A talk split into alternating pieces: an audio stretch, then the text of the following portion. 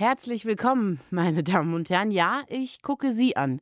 Wir von Plus Eins haben jetzt gleich Geburtstag. Wir sind drei Jahre alt und wir haben eine Frage an Sie. Kennen Sie diesen Aufkleber, der oft auf amerikanischen Autos hinten am Kofferraum klebt? Auf diesem Aufkleber steht How's My Driving und dann eine Telefonnummer.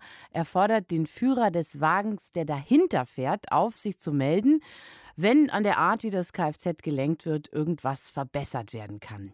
Und wir, das Plus-1-Team, sehen jetzt also nach drei Jahren in den Rückspiegel und fragen Sie, was können wir besser machen? Welche Themen wünschen Sie sich bei uns? Und wo hören Sie uns eigentlich? Und wann? Sind Sie zufrieden oder geht da noch was? Ihre Eindrücke gerne an plus1.deutschlandradio.de. Deutschlandfunk Kultur Plus 1 mit Caro Corneli. Ja, schönen guten Tag. Ich möchte Ihnen mal aus meiner Kindheit eine kleine Geschichte erzählen hier an diesem Sonntag. Ich war etwa vier Jahre alt, als die Kindergartenerzieherin meine Mutter beiseite nahm und davon sprach, dass sie sich Sorgen machen würde um mich, weil ich immer nur sehr kurz ein Spielzeug in die Hand nehme und es direkt wieder weglege. Außerdem würde ich pausenlos plappern und mit meiner Konzentration sei es eben auch nicht so ganz besonders weit her. Ich habe das mit angehört und gedacht, oh, wahrscheinlich bin ich dumm oder so. Heute, 37 Jahre später, weiß ich, dass ich ADHS habe und das erklärt vieles. Mein Gast heute ist Katrin Wessling und die ist auch nicht dumm. Gott sei Dank. Aber ähm, du hast auch ADHS. Also, ich freue mich sehr, dass du hier bist, liebe Katrin. Du bist Schriftstellerin, Social Media Expertin, ein hohes Tier bei Twitter und du hast auch schon dein ganzes Leben lang eigentlich mit dem Aufmerksamkeits nee, Aufmerksamkeitsdefizit, Defizit. Hyperaktivitätssyndrom zu kämpfen. Ja. Äh, und deswegen habe ich gesagt, du bist auch nicht dumm, du bist mhm. betroffen. Ja? ja, ich bin auch betroffen. Wenn man so möchte.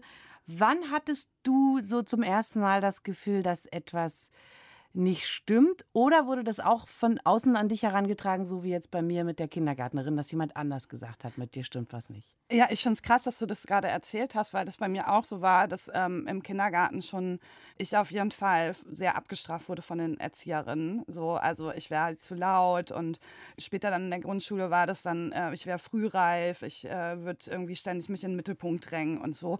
Ich habe das auch mit angehört. Meine Grundschullehrerin hat damals äh, sogar anderen Eltern gesagt, dass sie es besser fände, wenn ihre Kinder Kinder nicht mit mir spielen. Also so dritte, vierte Klasse war ich eigentlich so völlig isoliert. Und du hattest Und schon mehrere Labels auf dir kleben. Ja sowas wie äh, frühreif zu laut, einfach zu viel. Genau, ja, so ja. eine Oberschlaue und so. Ähm, jetzt äh, durch die ADS-Testung weiß ich einfach, dass ich un unglaublich unterfordert war in der Schule. Also ich weiß noch, dass ich irgendwann mal mit auf irgendeine Fahrt nicht konnte und dann ähm, den Unterricht zwei Klassen höher besuchen musste und dass das für mich total angenehm endlich war, so und total spannend. Äh, aber es ist damals auch nie irgendjemand mal darauf gekommen, dass ich irgendwie ADS haben könnte oder hochbegabt sein könnte oder so. Es war einfach nur ein nerviges Mädchen, die zu laut ist. Und, ja. da, da reden wir jetzt aber auch von den späten 80er Jahren, wo ja. das äh, vielleicht gerade auftauchte als Thema, aber zum Beispiel schon mal gar nicht bei Mädchen. Nee, Genau, es war Zappel-Philipp, Junge. Ja. Und ich glaube auch nicht, ehrlich gesagt, dass damals Jungs damit diagnostiziert wurden bei uns. So. Also in meiner Jugend ähm, habe ich äh, eine Panikstörung und eine Angststörung entwickelt, eine ganz heftige. Und da war ich bei einer Psychiaterin ähm, und die hat das tatsächlich damals vermutet. Nur für mich war das halt so, ich habe eine Panikstörung, ich weiß nicht, was ADHS ist, was soll das sein? Das ja. irgendwie ich möchte so. das nicht, ich kenne das auch Genau, ich bin dann einfach nicht Und Claudia kennt das auch nicht. ADHS war nie in Paris. naja, dann lass uns in dieser Sendung mal ein bisschen darüber sprechen. Einstweilen freue ich mich wirklich sehr, dass du heute hier bist. Ich freue mich auch sehr.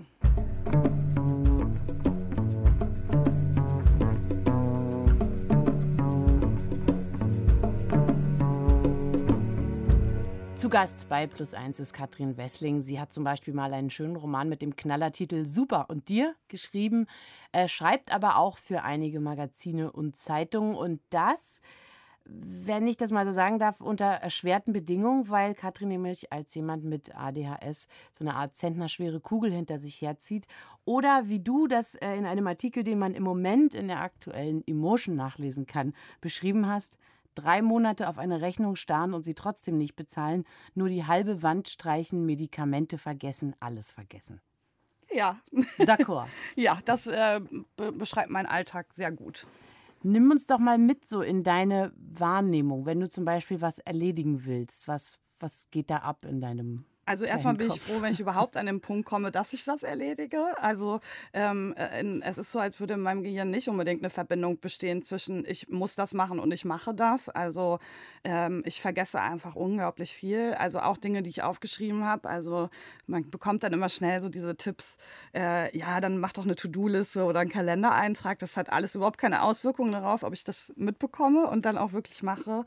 Und wenn ich dann eine Sache mache, dann ähm, oft äh, fühlt es sich an, als würde ich so durch Wasser laufen. Ja, also alles fühlt sich unglaublich schwer zu erledigen an. Ähm, und unglaublich kompliziert. Also ich brauche manchmal wirklich so vier Stunden, bis ich mich so weit gebracht habe, einfach irgendwie bei der Krankenkasse anzurufen. Und mit mhm. denen das, das scheint mir vorher wie das Schlimmste auf der Welt, auch wenn es dann in zwei Minuten erledigt ist und überhaupt nicht schlimm war. So. Und meistens vielleicht auch sogar noch ganz charmant abläuft, weil das habe ich am Telefon gemerkt mit dir, du bist wahnsinnig kommunikativ und freundlich und heiter und so. Danke. Also du baust ja auch eine Brücke dann im Zweifel der Frau von der Krankenkasse, ja. wenn du so weit bist. Äh, ja, total. Aber ich glaube, auch das ist ja eine Coping-Strategie Strategie. Also damit bezeichnet man ja so die Sachen, die man macht, um das so zu überdecken oder um es auszugleichen. Ich war auch nicht immer so freundlich und auch nicht immer so lustig. Das ist tatsächlich auch erst seit der Diagnose gekommen. Also ich war vorher so eine richtig frustrierte, deprimierte.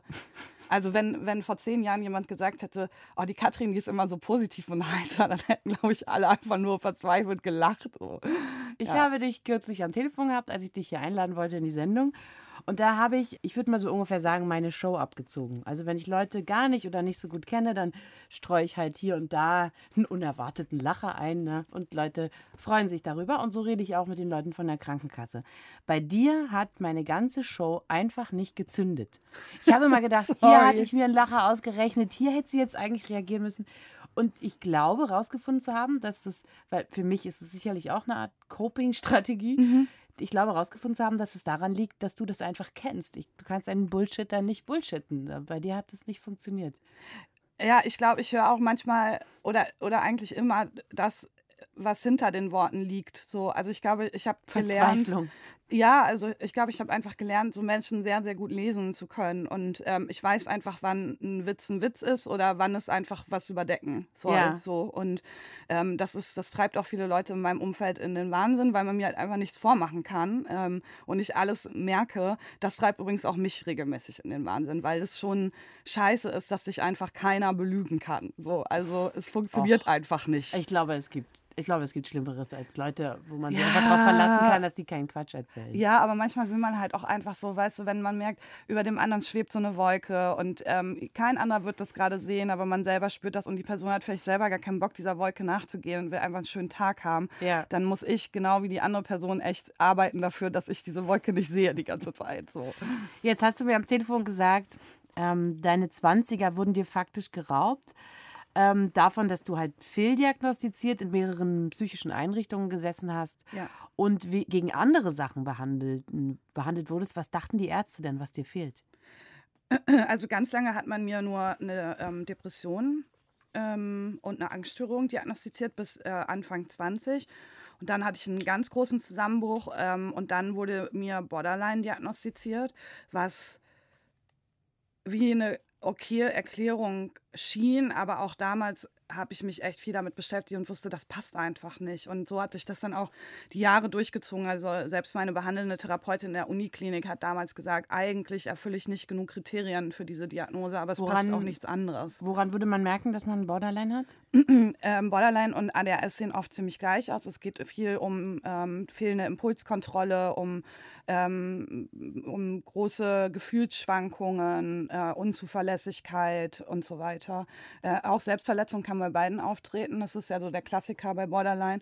Ähm, und deswegen wird es auch oft verwechselt. Aber ich glaube auch, weil ähm, es oft einfach nicht genau genug hingeguckt wird. Es gibt nämlich schon sehr große Unterschiede auch. Und dadurch hast du ja tatsächlich einiges an Zeit verloren, ne? Ja, und durch das, dieses fehldiagnostiziert sein. Ja, und ich bin auch froh, dass du das so sagst und nicht, äh, weil ich wirklich oft das Gefühl habe, wenn ich mit Leuten darüber spreche, dass die das so ähm, relativieren wollen, so, naja, aber ich meine, du hast ja trotzdem gelebt in der Zeit und so, du hast ja trotzdem, aber stimmt nicht, ich war halt einfach entweder schwer depressiv in der Klinik ähm, oder habe mich gerade erholt und alles aufgeräumt, was ich in der Depression kaputt gemacht habe, so. Also ich habe bin mit Anfang 20 nach Hamburg gezogen, hatte dann ein gutes Jahr, dann fing die Depression an und ich war mit 28 oder 29 das erste Mal in einer richtigen Bar in Hamburg so, weil ich konnte vorher nicht rausgehen, nicht äh, in einen Club gehen. Also alles, was man mit 20 macht, habe ich einfach nicht gemacht. So, ich bin äh, tatsächlich mit Anfang 30 das allererste Mal in Strandurlaub geflogen. So, also ich wusste gar nicht, wie das geht. Ich war so krass aufgeregt. Äh, und also so, ich, ich kannte nichts. Ich kannte eigentlich nur Trauer und Angst und Depressionen. So. Könntest du mir ein paar Merkmale nennen, Merkmale, die sozusagen immer auftreten? Also eine Sache, die man auf jeden Fall, also die alle ADHSlerinnen haben, ähm, ist äh, auf jeden Fall die Vergesslichkeit. Und die Vergesslichkeit geht weit über, ich habe 1994 mal meinen Schlüssel irgendwo vergessen hinaus. Also wir verlieren ständig Dinge, wir vergessen ständig Dinge, auch allerwichtigste Termine. Ähm, das kann irgendwie der Geburtstag der Mutter sein, ähm, aber es kann halt auch einfach eine super wichtige Abgabe sein. Es ist halt einfach so, als wäre unser Gedächtnis voller Löcher und völlig random fallen irgendwelche Sachen da durch. Man weiß aber vorher auch nicht welche. Also es hat auch nichts mit der Wichtigkeit des Anlasses zu tun. Ähm, dann auf jeden Fall ähm, große Probleme mit der Gefühlskontrolle, also große Gefühlsschwankungen einfach. Ähm, und ähm, auch die Unfähigkeit, unser Interesse zu steuern. Also ähm, es heißt ja Aufmerksamkeitsdefizitsyndrom, äh, aber viele WissenschaftlerInnen so äh, kritisieren das, weil es nicht um fehlende Aufmerksamkeit geht, sondern um die Unfähigkeit zu entscheiden, worauf ich mich konzentriere. Und das ist etwas, was wir alle gemeinsam haben. Wir können einfach nicht entscheiden, worauf wir uns konzentrieren. Es ist, als würde unser Hirn einfach so Ping-Pong spielen. Ich habe ähm, mal eine sehr schöne Geschichte über Nina Hagen gehört. Mm. Die ging so: Nina Hagen sollte an einer neuen Platte arbeiten und hatte halt einen, auch einen Deadline, einen Abgabetermin. Und als die Herren und Damen von der Plattenfirma bei ihr angekommen sind, hat sie ihnen eine aus Papier gebastelte Collage in die Hand gedrückt. sie, sie hatte irgendwie, sie konnte das eine nicht erledigen, aber sie war durchaus ja. kreativ ja. und hat es dann so umgelenkt, wobei ich ihr das jetzt absolut nicht unterstellen möchte. Ähm, ich bin ihr nie begegnet, ich kenne nur diese Anekdote. Mhm. Ja, ich weiß nicht, ob sie ähm, da betroffen ist, aber ich finde diese Geschichte passt gut dazu und auch so zu dem, was ich ähm, ja in meinem Leben auch immer wieder feststelle. Ja. Dann gab es irgendwann den Zeitpunkt, zu dem du also sicher wusstest, leider viel zu spät, sicher wusstest, dass du ADS oder ADHS hast. Was hat das denn für dich geändert? Alles. Also ähm, ich war meine ganzen 20er in äh, Therapien und in Psychiatrien und seitdem bin ich das nicht mehr. Also ich bin äh, seitdem nicht mehr einmal in der Psychiatrie gewesen. Ich habe äh, seitdem keine, keinen schweren Rückfall in die Depression gehabt, weil ich endlich richtig behandelt werde und mich selbst auch richtig behandeln kann. Und es, nach dieser Diagnosestellung, wenn man sie erst im Erwachsenenalter hat, ähm, passiert sehr, sehr viel im Kopf von fast allen. Ähm, sehr viel Wut, dass es so lange gedauert hat, dass es keiner erkannt hat. Sehr viel Erleichterung, sehr viel Verwirrung. Was ist jetzt eigentlich ADHS und was bin ich eigentlich? Ähm, und eben halt auch eine, eine lange Zeit der totalen Verwirrung, gerade wenn man neue Medikamente ausprobieren muss. Und trotzdem habe ich die ganze Zeit gedacht, boah, es ist so krass. Ich wusste halt immer, dass irgendwas ist so. Und äh, ich, also ich war einfach nur ich war einfach nur so glücklich, äh, weil ich muss auch sagen, es ging mir nie schlechter als in der Zeit der Diagnosestellung und für mich war das auch der, der allerletzte Versuch herauszufinden, was mit mir ist. Also ich habe auch damals zu all meinen Freundinnen gesagt, ähm, wenn, selbst wenn rauskommt, dass ich das nicht habe, ähm, dann bin ich einfach bekloppt und niemand kann mir helfen. So. Aber dann habe ich alles versucht ähm, und für mich war es echt mein letzter Strohhalm. Also wenn da rausgekommen wäre, habe ich auch nicht, dann wäre ich einfach untherapierbar gewesen. Ja. Ja, und genau, außer der Diagnose hast du ja auch noch Medikamente bekommen. Genau, ähm, also es gibt so ein Standardmedikament, das kennen ja auch alle Ritalin, das mhm. wird immer als erstes gegeben und ähm, das hat mir damals schon mal Erleichterung verschafft, aber es war zu, zu doll und zu krass für mich. Ähm, aber es hat mir halt, äh, also Leute beschreiben alle ADHSler beschreiben es so, wenn sie das erste Mal Medikamente nehmen, also Amphetamin oder Ritalin oder was anderes, dass es so ist, als würde sich so ein Vorhang lüften. Und das ist wirklich so. Also eine halbe Stunde, nachdem ich die genommen habe, ist es so, als würde diese Welt, die ständig, wo sich alles vermischt, Gefühle, Reize, Gedanken, wo alles immer ein riesiger, überfordernder Mix ist, als würde sich plötzlich so das Öl vom Wasser trennen. So, ich kann halt plötzlich ähm, meine Gefühle von meinen Gedanken unterscheiden. Ähm, ich kann irgendwie alles besser wahrnehmen, aber auch gleichzeitig Sachen einfach mal bewusst ausblenden. Also für mich ist zum Beispiel Zugfahren ohne Medikamente wirklich, also wirklich Folter. Das ist diese ganzen Geräusche, der laute Zug, die Gerüche und so. Und, und wenn dass ich draußen immer die Landschaft so vorbeigefahren genau. wird, ne? Ja, das, ich finde ja. das auch beruhigend, aber es sind einfach zu viele Sachen und ich kann nicht weg. Und wenn ich Medikamente nehme, dann kann ich mich halt darauf konzentrieren, dass ich rausgucke ähm, und Lärm macht mir nichts mehr aus. Also Viele ADHSler nehmen auch keine Medikamente, weil die vielleicht auch nicht so, eine große, so ein großes Problem mit Reizfiltern haben wie ich. Äh, aber für mich wäre ein Leben ohne Medikamente echt äh, eine Qual und war es ja auch super lange.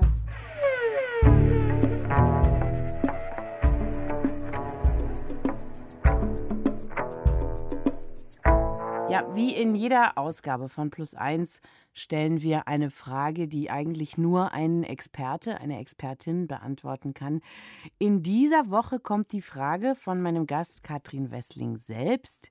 Wie finde ich heraus, was ich im Leben möchte, beziehungsweise man könnte vielleicht auch sagen, wie lerne ich mich selbst so gut kennen, dass ich herausfinden kann, was gut für mich ist. Dr. Eva Vlodarek ist die Autorin des Buches Nimm dir die Freiheit, du selbst zu sein. So entfalten Frauen ihr wahres Potenzial. Gut geeignet also, um diese Frage zu beantworten. Plus 1. Die Antwort.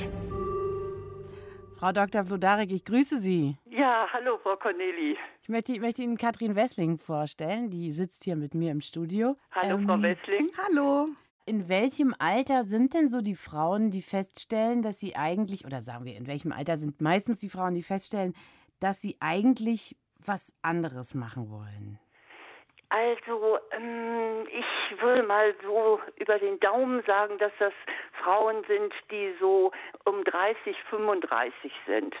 Also das ist nicht so ganz die Midlife-Crisis, aber man hat schon so ein bisschen äh, ja ausprobiert, was einem, was man gerne machen möchte, ist darin auch schon ziemlich erfolgreich geworden und stellt dann fest, eigentlich bin ich nicht so ganz glücklich damit. Das ist so meine Erfahrung. Und ich muss auch sagen, es ist meine Spezialität, dann äh, Menschen, also nicht nur Frauen, aber überwiegend Frauen, rauszulotsen aus diesen ja, aus diesen ungeliebten äh, Tätigkeiten. Wenn Sie das jetzt so von der Midlife Crisis wegrücken, das ist also nicht verwandt und nicht verschwägert mit der Midlife Crisis, sondern ein anderer Vorgang. Ja, würde ich sagen. Also es ist so, dass wir äh, als Menschen eigentlich immer nach dem suchen, äh, wo wir richtig sind und, äh, und wo es uns gut mitgeht. Und äh, wenn wir dann spüren, hm, eigentlich fühle ich mich hier nicht mehr so wohl und das hat nichts mehr mit meinen Kolleginnen oder Kollegen zu tun, sondern eigentlich mit dem, was ich da tue, dann kann es natürlich sein, dass sie rausgewachsen sind aus dem, was sie tun. Oder äh, dass es für eine Weile gestimmt hat, aber nun ist es gut und was anderes kommt. Und das ist wichtig, dass wir da eben ganz aufmerksam sind. Vielleicht kann ich da mal an Katrin überleiten. Du hast ja diese Frage gestellt. Wie kamst du denn drauf, dass du nicht mehr richtig bist oder dass dir das, was du im Leben tust, vielleicht nicht genug ist? Also ich habe dieses Thema schon sehr, sehr lange, also auch schon seit ein paar Jahren. Deswegen passt es auch mit 30, 35. So, es fing bei mir auch mit Anfang 30 an. Und ich glaube, dass es durch Corona noch mal doller verstärkt worden ist. Also ich habe halt einfach relativ früh auch viel von dem erreicht, was andere Leute sich halt wünschen. Also ich hatte ja einfach mit 23 schon meinen ersten gigantischen Buchvertrag. Und ich glaube, seitdem hat es eigentlich schon angefangen, dass ich so durchs Leben schlingere, weil mir einfach das erfüllt wurde, wovon ich mein ganzes Leben geträumt hatte. Ein bisschen zu früh, ehrlich gesagt. Und äh, deswegen frage ich, also wird es von Jahr zu Jahr schlimmer. Ich frage mich halt, also was, was will ich eigentlich mit meinem Leben anfangen? Weil ja, nur schreiben glaub, ist es nicht. Ich glaube, da kann ich Ihnen vielleicht so, so einen kleinen Wegweiser geben. Ja, gerne. Und, und zwar, ähm, also es verändert sich sowieso immer, nicht? Aber es gibt trotzdem zwei Kriterien. Äh, wenn Sie die beachten, dann sind Sie eigentlich immer auf dem richtigen Weg. Und zwar ist das erste, was fällt mir leicht? Also was fällt mir leichter als anderen äh, äh, etwas zu tun, zum Beispiel bei Ihnen vielleicht Texte zu schreiben oder im Internet aktiv zu sein. Also das Erste ist, was fällt Ihnen leicht und das Zweite ist, was macht Ihnen Freude. Und das ist genauso wichtig. Also es muss immer die Kombi von Leichtigkeit und Freude sein. Und ich sage schon gleich, bevor Sie vielleicht jetzt einen Einwand haben, äh, dass es Ihnen Freude macht, heißt nicht, dass es immer ganz easy ist und dass, äh, dass es keine Anstrengung ist. Also Sie haben ja auch selbst vorhin, ich habe mal so ein bisschen reingehört, gesagt, dass es Ihnen auch schwerfällt, das umzusetzen. Und trotzdem wissen Sie, äh, es macht mir Spaß oder es ist richtig, dass ich es tue. Und wenn Sie nach diesen beiden Dingen gehen, dann können Sie eigentlich gar nicht viel laufen. Vielleicht habe ich ein ganz gutes Beispiel dafür aus meiner näheren Umgebung. Meine Mutter hat ihr Leben lang Öffentlichkeitsarbeit für Theater gemacht, weil sie sich halt sehr für Theater interessiert. Und irgendwann war sie aber mit diesem Werben für Kultur so ein bisschen durch und hatte keine Lust mehr und hat sich die Frage gestellt, was mache ich denn gerne, was macht mir Freude? Und die Antwort war, ich bekomme gerne Besuch. Und daraufhin hat meine Mutter an der Ostsee eine kleine Pension eröffnet und ist jetzt ähm, sehr viel zufriedener mit dem, was sie tut und auch lebt damit. Ja, das ist ein richtig genau ein schönes Beispiel dafür. Und ich habe ja vorhin schon gesagt, meine Spezialität ist natürlich jetzt erstmal nur im Freundeskreis, aber sicherlich auch im Coaching oder auch, auf meinem YouTube-Kanal, die Leute dazu zu bringen, dass sie dem auch wirklich folgen. Denn es haben so viele Menschen Angst, das zu tun und weil sie sich an ihre Sicherheit, an ihre vermeintliche Sicherheit klammern. Und äh, das, das ist so sinnlos, weil es keine Sicherheit gibt in dem Sinne. Das mag ja sein, aber zum Beispiel bei diesen Auswandererformaten im Fernsehen, wenn Leute immer nach Mallorca gehen, dann sieht man die mit großen Träumen und, äh, und großen Plänen starten und dann aber auch oft kläglich scheitern. Und dass ich mir manchmal nicht einen großen Schritt rausgetraut habe, liegt unter anderem daran, dass man ja sieht, wie die Leute auf die Nase fallen, wenn sie einfach ihrem Wunsch folgen. Ja, das ist, das ist aber ein feiner Unterschied, ob ich, ob ich jetzt Rosinen im Kopf habe und, äh, und dann so einem imaginären Traum folge, äh, wo ich vielleicht noch nicht mal überprüft habe, ist das überhaupt mein Traum oder ist das einfach nur eine Illusion oder haben mir andere gesagt, das ist ganz toll. Also ich bin da schon sehr nüchtern und, und sage mir, also das muss natürlich vorher erstmal abgeklopft werden und äh, es, ich muss gucken, kann ich das überhaupt erfüllen? Habe ich die Voraussetzungen? Wie sind die Bedingungen? Also so ein Netz muss man schon drunter spannen. Aber, aber dann muss man leider auch springen. Denn ähm, ja, gut, es kann sein, dass es daneben geht. Das kann immer sein. Auch hierzu hat meine Mutter was Gutes zu sagen. Aha. Ihr Spruch heißt, erstmal die Schuhe über den Fluss werfen und dann hinterher schwimmen.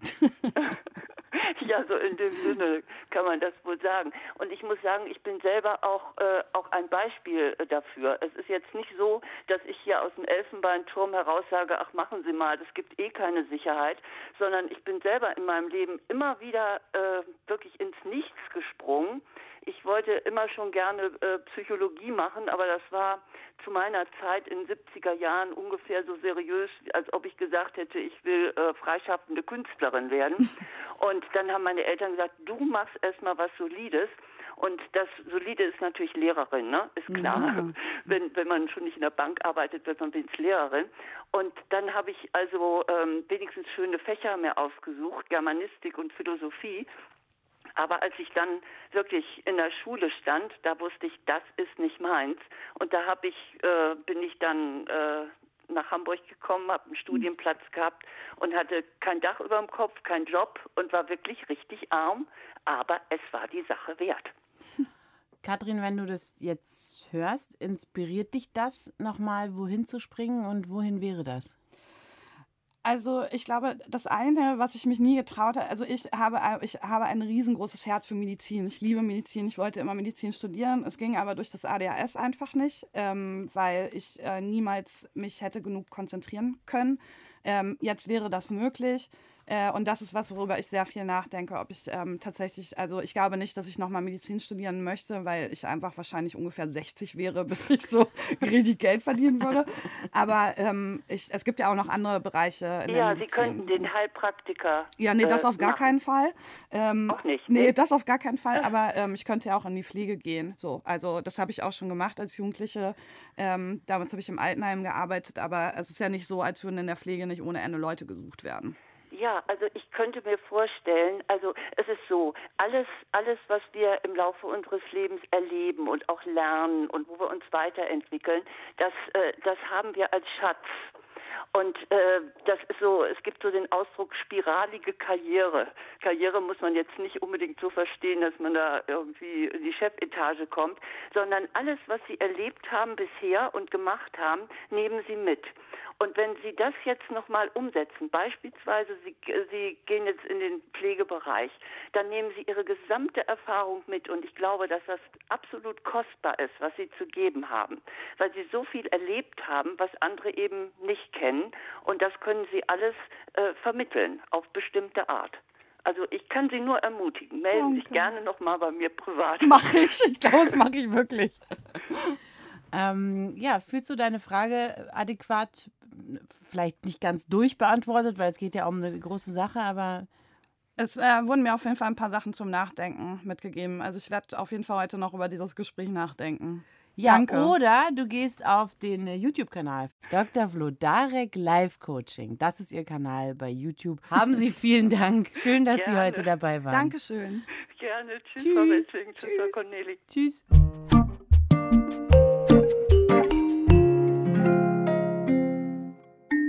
Was, Was ich, ich ich an meinen Eltern an meinen Eltern, an meinen an Eltern meinen Eltern bewundere. bewundere. bewundere. Was ich an meinen Eltern bewundere.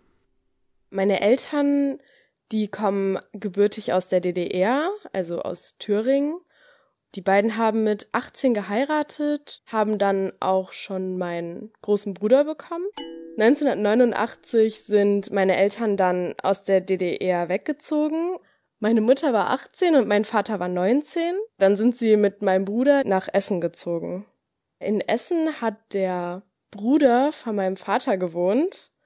Und das war irgendwie so der erste sichere Hafen, also weil die so ein bisschen das Leben außerhalb der DDR kennenlernen wollten. Das war eine sehr aufregende Zeit auf jeden Fall, weil alles total neu war. Beispielsweise hat mein Vater nur Joghurt gegessen, weil es in der DDR gar keinen leckeren Joghurt gab. Oder auch eine Kiwi kannte, kannten meine Eltern beide gar nicht. Drei Jahre später sind sie dann nach Ostfriesland gezogen. Da haben sich die beiden ihr eigenes Leben aufgebaut und so nach und nach sind wir vier, also meine Geschwister und ich geboren. Die erste Zeit war sehr schwierig. Meine Eltern haben in einem Haus gewohnt, das sehr alt war und in dem Haus hat es auch geschimmelt. Dann hatten die beiden auch nicht viel Geld, auch kein Auto. Deswegen fiel halt Einkaufen schwer und mit kleinen Kindern in einem Kaff in Ostfriesland ist es schon nicht so einfach. Wir Kinder haben nie mitbekommen, dass meine Eltern irgendwie Geldprobleme hatten. Soweit ist es nie bis zu uns vorgedrungen. Es wurde alles versucht zu ermöglichen und meine Kindheit war wirklich sehr unbeschwert und einfach schön. Heute bei uns zu Gast ist die Autorin und Schriftstellerin und Social-Media-Expertin Katrin Wessling. Sie schreibt und lebt leicht, ist es aber nicht, weil Katrin eine Frau mit ADHS im Erwachsenenalter ist und manchmal braucht man ja etwas Hilfe, ja. So. Wir hatten schon über vielleicht Medizin als Stützräder gesprochen und, das, und das erleichtert ja auch einige Dinge. Ähm, du hast mir allerdings erzählt am Telefon, du hättest dir vielleicht manchmal sogar unbewusst ein Netz aus Helferlein gesponnen.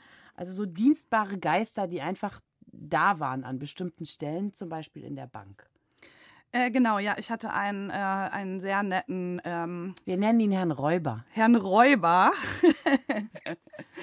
Äh, ich glaube, er hätte, würde sich aber auch sehr freuen, wenn ich ihn, also ich glaube, er hat kein Problem damit, wenn ich seinen Namen sage.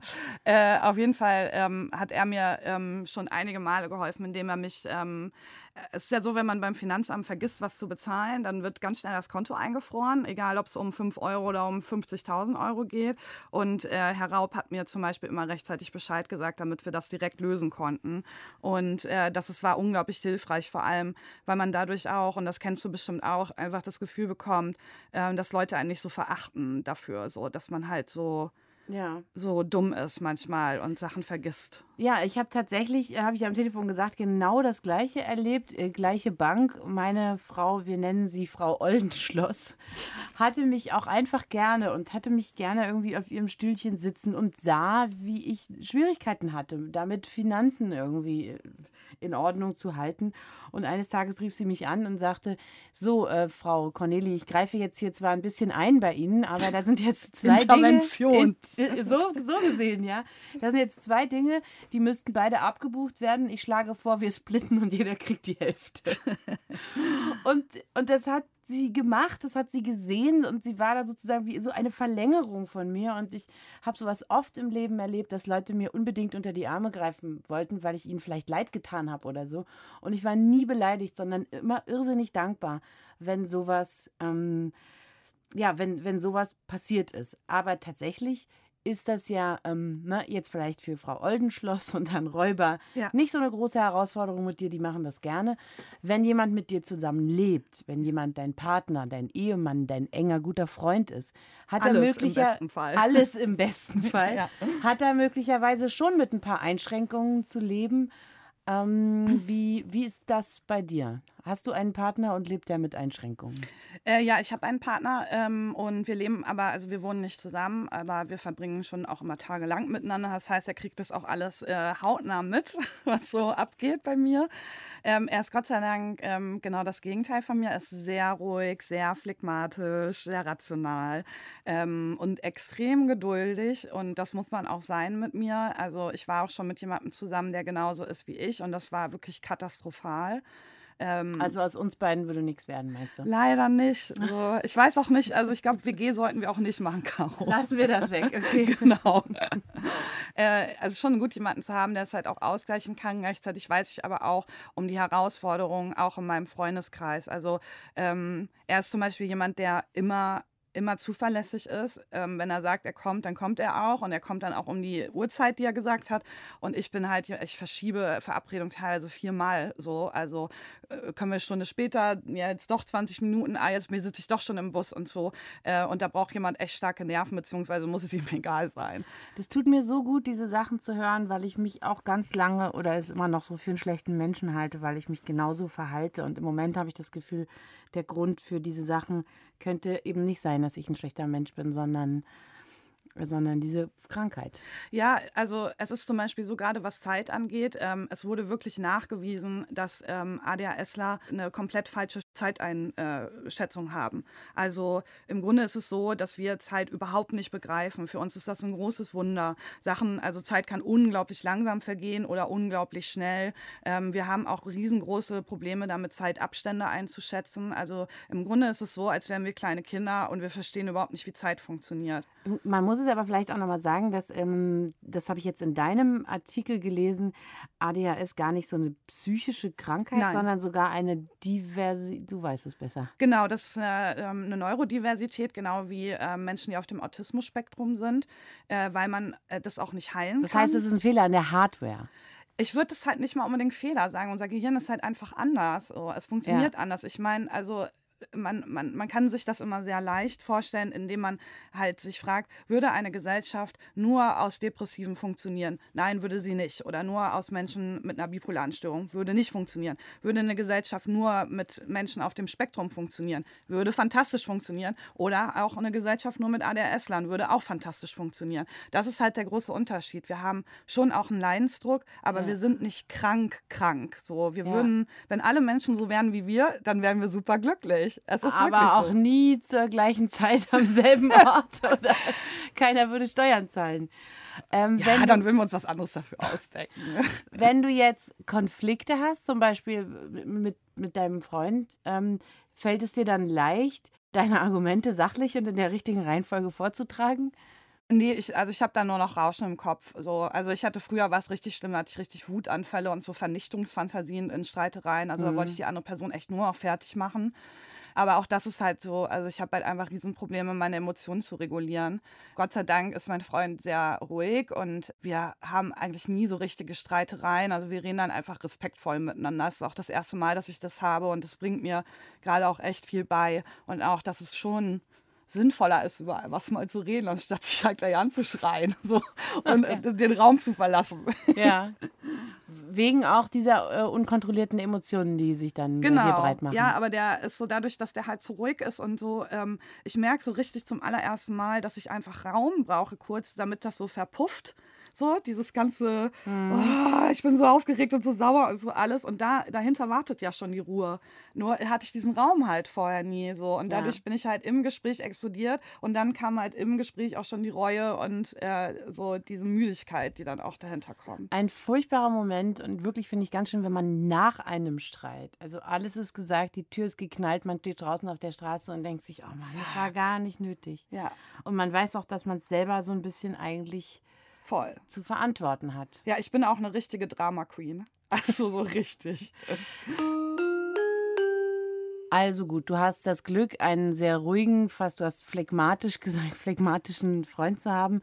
Was gibt es denn noch so für Eigenschaften, mit denen man idealerweise jemandem mit ADS oder ADHS begegnen soll? Also sieh das so als kleinen Leitfaden für Leute, die mit Betroffenen zu tun haben.